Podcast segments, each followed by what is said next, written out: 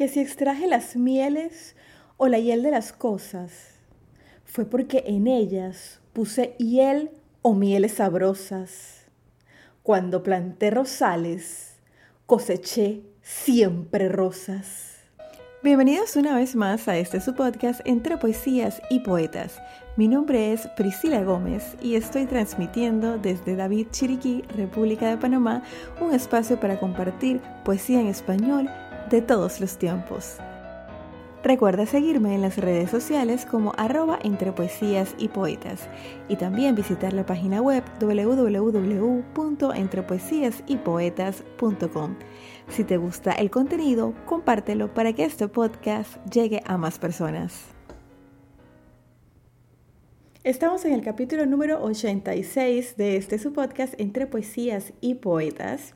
Así es, ya son 86 programas de esta aventura que inició en enero de 2021 buscando hacer algo que me llenara el alma y estoy sumamente feliz con todo lo que ha representado y con todos los planes que continúan en relación a la poesía, así que los invito a que estén pendientes de mis redes sociales porque vienen muchas cosas interesantes. Para el día de hoy volvemos a lo clásico. Hemos estado un par de capítulos eh, presentando poesías eh, actuales de poetas que, están vivos, con los que hemos podido conversar también. Pero eh, hoy volvemos a, a esa poesía que ha traspasado las barreras del tiempo con un poeta perteneciente al movimiento modernista. Conozcamos sus principales datos. Juan Crisóstomo Ruiz de Nervo, mejor conocido como Amado Nervo, nace en Nayarit, México, el 27 de agosto de 1870. Su padre fallece cuando él tiene tan solo nueve años, lo que causa un desequilibrio económico en el seno familiar. Estudió ciencias y filosofía. Sus primeros escritos aparecen en El Correo de la Tarde, en Mazatlán. Luego se traslada a la Ciudad de México, donde colabora en la revista Azul y se frecuenta con escritores de la época como Luis Urbina, Rubén Darío y José Santos Chocano, poetas que ya hemos mencionado en este podcast. Formó parte de la redacción de El Universal, El Nacional y El Mundo. Entre 1898 y 1900 fundó y dirigió la revista Moderna. En el año 1900 viaja a París como corresponsal del periódico El Imparcial. Estando aquí conoce a Ana Cecilia Luisa Dayes, considerada el gran amor de su vida. Su prematura muerte en 1912 inspiró los poemas de La Amada Inmóvil. Regresó a México siendo ya un poeta consagrado en 1905 incursiona en la vida diplomática ejerciendo como secretario de la Embajada de México en Madrid.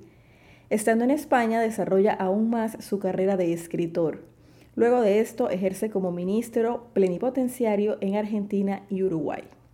Con tan solo 48 años, el poeta fallece de uremia, una enfermedad relacionada con fallos renales, en Montevideo, Uruguay, el 24 de mayo de 1919 al momento de su muerte, representaba a México en el Congreso Panamericano del Niño. Se encontraba en compañía de su amigo Juan Zorrilla de San Martín, quien lo asistió, quien lo asistió en sus últimos minutos en este mundo.